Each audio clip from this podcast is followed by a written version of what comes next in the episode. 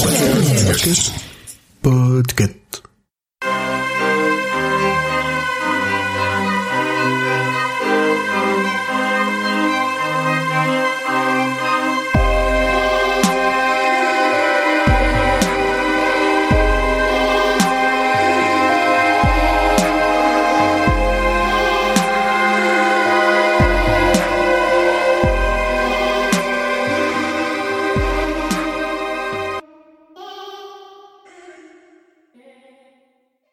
La nouvelle 1408, titre original 1408 de Stephen King, donc paraît en version écrite en 2002 dans le recueil Tout est fatal, et elle a été rééditée alors par Wiz. Wiz, c'est la collection euh, jeunesse ado d'Alba Michel, qui s'amuse à rééditer euh, beaucoup de nouvelles de King euh, dans des formats très jolis mais un peu chers. Hein. On va parce que je sais que pour une nouvelle de 25 pages, payée, je crois qu'il doit être à 12 ou 14 euros. C'est joli mais c'est cher.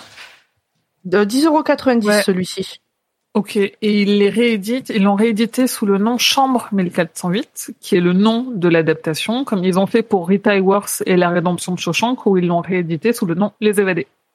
Pourquoi pas Euh, Donc Stephen King a écrit le début de 1408 alors qu'il était sur l'île de Sanibel. Il publie les premières pages dans son essai Écriture, mémoire d'un métier. En fait, il les écrit exprès pour cet essai-là. Euh, L'idée, c'est de montrer comment un récit change entre le premier jet et la relecture. Il n'avait pas du tout l'intention de la terminer puisqu'il avait déjà son hôtel hanté parce qu'il avait déjà publié Shining, mais il a bien aimé le personnage principal.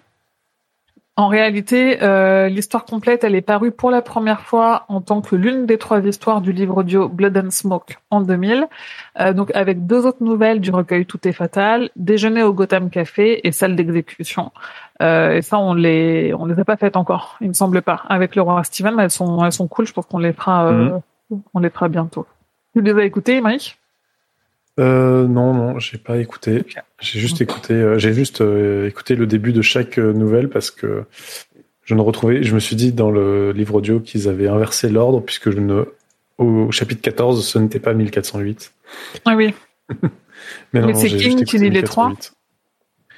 Je sais, je sais pas, j'ai pas, j'ai pas, j'ai retenu les titres et qui, qui Ok. lisait quoi. Ok. Elle voit ici, il dit que salle d'exécution est terrible. Ouais, elle est très très bien. Elle, je me, souviens de ma lecture, pour le coup. Donc, je la relirai pas. Je, me souviendrai de ma lecture. Euh, alors, pour ce qui est de l'inspiration, en plus du fait que c'était euh, plutôt un outil de travail à la base pour son essai, euh, c'est une histoire aussi assez classique, mais pour laquelle, pour laquelle King, il a trouvé l'inspiration après avoir lu un article sur une enquête menée par le parapsychologue Christopher Chacon à l'hôtel Del Coronado de San Diego. Euh, et j'ai l'histoire, donc je vais vous la raconter. Euh, construit à la fin des années 1880, le luxueux hôtel était un terrain de jeu pour l'élite d'Hollywood dans les années folles. Il a accueilli des stars comme Charlie Chaplin, Mae West et Greta Garbo. Mais il est surtout connu pour un incident tragique qui s'y est produit quelques années après son ouverture. En 1892, une jeune femme nommée Kate Morgan s'est rendue à cet hôtel le jour de Thanksgiving sous un faux nom et a informé le personnel qu'un homme la rejoindrait. Cinq jours après son arrivée, le corps de Kate est retrouvé dans un escalier menant à la plage après qu'elle se soit suicidée. Depuis, les clients et employés d'hôtel ont signalé plusieurs incidents effrayants se déroulant principalement dans la chambre au troisième étage occupée par Morgan, des objets se déplaçant de manière inexplicable par eux-mêmes ou des voix et des pas désincarnés. Ce n'est ce n'est pourtant pas dans cette chambre que Christopher Chacon a été témoin d'événements paranormaux, mais une autre pièce qui faisait partie des quartiers des femmes de chambre. Et après avoir installé des caméras infrarouges, des compteurs magnétiques, etc., Chacon et son équipe ont détecté un total de 37 anomalies dans la chambre de l'ancienne femme de chambre, y compris un verre qui est tombé au sol par lui-même. King, il a lu ça et il a brodé un peu autour euh, pour faire euh, une histoire. On, on va, on va, enfin, c'est ce que disait Pomme au début. Hein, elle est cool, mais elle est classique. Euh, pour terminer côté connexion, euh, je ne sais pas si vous avez relevé, mais l'hôtel Dolphin, il est sur la 61e rue à New York, et en fait c'est la même rue que où se trouve le Cochon du Sud, le Dixie Pig en VO, le Cochon du Sud Ah. dans la tour sombre. Et on retrouve quand même. Et on retrouve quand même le nom de Rufus, Rufus Dearborn, Dearborn étant quand même le nom de naissance de Roland le pistolero de la Tour Sombre. Euh, ça fait quand même beaucoup enfin ça fait quand même pour une petite nouvelle, ça fait deux gros éléments très tour sombresque. Dans quelle mesure la chambre, euh, elle se trouverait pas à un étage de la tour, ou elle serait pas coincée entre deux portes, euh, deux portes Est-ce que euh, la chambre, ça serait pas euh, un monstre Baadash qui prend la forme d'une chambre et qui piège les gens? Hmm. On peut, surtout que, alors moi, vu que j'ai pas relu la nouvelle, euh, je sais pas à quel point on peut euh, s'amuser à en tirer des références, mais on va en parler après dans l'adaptation. Dans le livre, on a quand même des, genre une porte à un moment donné en plein milieu de de la chambre et qui s'ouvre euh, alors sur un grand vide, mais où moi j'étais quasiment sûre que ça allait s'ouvrir sur la plage qu'on voit plein de fois au début et qu'on voit plein de fois dans le film. Mm. Et je me dis dans quelle mesure il n'y a pas un, c'est avant que sorte la fin de la tour sombre, mais il n'y a pas des prémices de la tour sombre euh, dans dans cette histoire-là ou des petits bouts. Ce serait Ouais. pas un gros coup de chat? Ouais, c'est ça. C'est possible, hein. En fait, c'est ce qu'on disait euh, quand on a fait la tour sombre. On sait pas trop ce qui est conscient ou pas conscient. Dans, dans les En autres, cas, dans un, dans autre livre, chose. on avait relevé une, euh, comment dire, une, euh, une connexion à la tour sombre. On en, il parlait quand même du carillon, de choses comme ça. Là, il n'y a pas de carillon, il n'y a pas de. Pour le badage, ça y a pas. Ouais. Non, mais de toute façon, dans, euh, dans, dans la tour sombre, Jake, il manque de se faire bouffer par une maison, quand même. Oui, oui, mais c'est Bah, moi, plus plus, en fait. euh, ouais, c'est plus Ah, spectaculaire, c'est dans plus une réel, maison. quoi. Oui, bon, bah là, c'est un Euh, petit, euh, c'est une, c'est une chambre, c'est pas une maison, donc c'est moins sc- spectaculaire, mais euh, Et puis plus dans le, ça. dans l'adaptation, il revit les, enfin, il repart en boucle de 60 minutes. Il, re- il repart au début des 60 minutes pour les revivre jusqu'à ce qu'il réussisse à en sortir. On lui dit plusieurs fois, euh, tu vas les revivre jusqu'à l'infini, sauf si tu décides de, de mourir. En gros. Moi, j'ai surtout pensé simplement au monstre dans euh, celui qui garde le verre. C'est ça? Je n'ai aucun simplement, souvenir en de fait. cette nouvelle. Bah, il y a un gros monstre tentaculaire, euh, si je me trompe pas, hein, parce que. Oui, ça, il y a effectivement un, enfin un bref, gros verre. euh, le Cthulhu. euh, voilà. Après, ça reste un truc assez classique à la maison qui essaie de bouffer ses Mm. occupants. Bon. euh. Tout Oui, à fait. Ouais. Par contre, je suis étonnée, Émilie, tu dis que Dearborn, c'est le nom de naissance de Roland. Je pensais que c'était un faux nom. Alors, euh, oui, euh, comme on Non, fait le- d'habitude, à, le partir du moment... euh, Attends, juste euh, pour les auditeurs, euh, à partir du moment où on a fini un bouquin, on le spoil dans tous les épisodes à venir, éventuellement. On a fini la tour sombre, on va, on ne prend plus de gants avec les spoils sur la tour sombre. C'est-y Non, j'ai pour dit tous de les... naissance, mais euh, mais c'est le nom qu'il a. Euh, C'est le nom d'emprunt qu'il a quand il va à Mégis. Oui, Ça, c'est ouais. le nom de Mégis, ouais. Ok, bon, c'est bon. Oui, oui, pardon.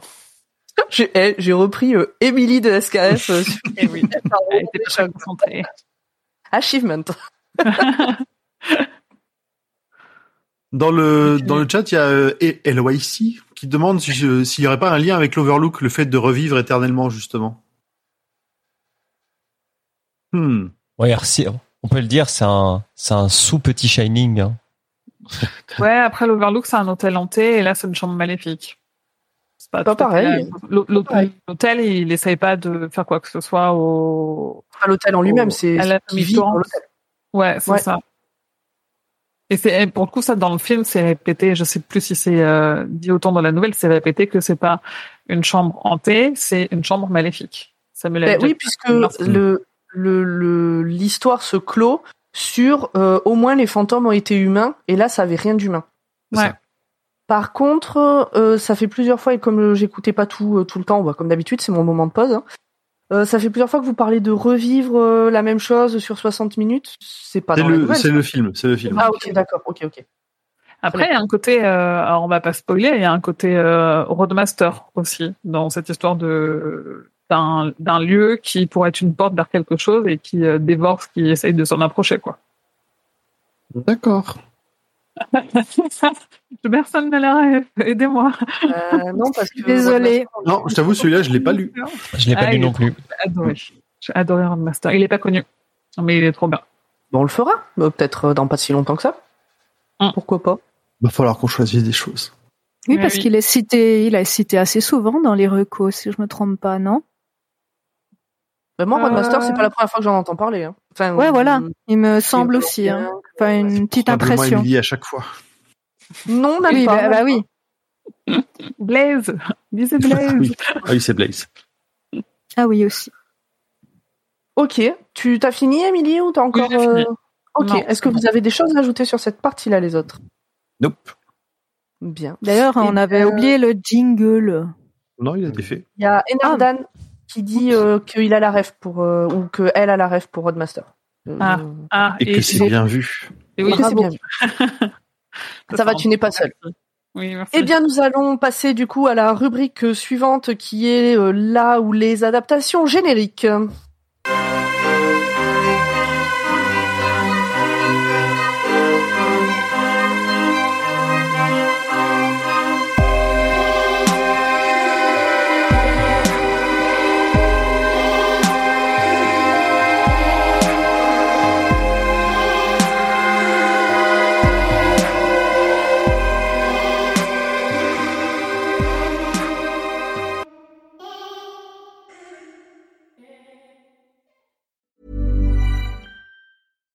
When we're on a budget, we still deserve nice things. Quince is a place to scoop up stunning high-end goods for 50 to 80% less than similar brands. They have buttery soft cashmere sweaters starting at $50, luxurious Italian leather bags, and so much more. Plus, Quince only works with factories that use safe, ethical, and responsible manufacturing. Get the high-end goods you'll love without the high price tag with Quince. Go to quince.com slash style for free shipping and 365-day returns.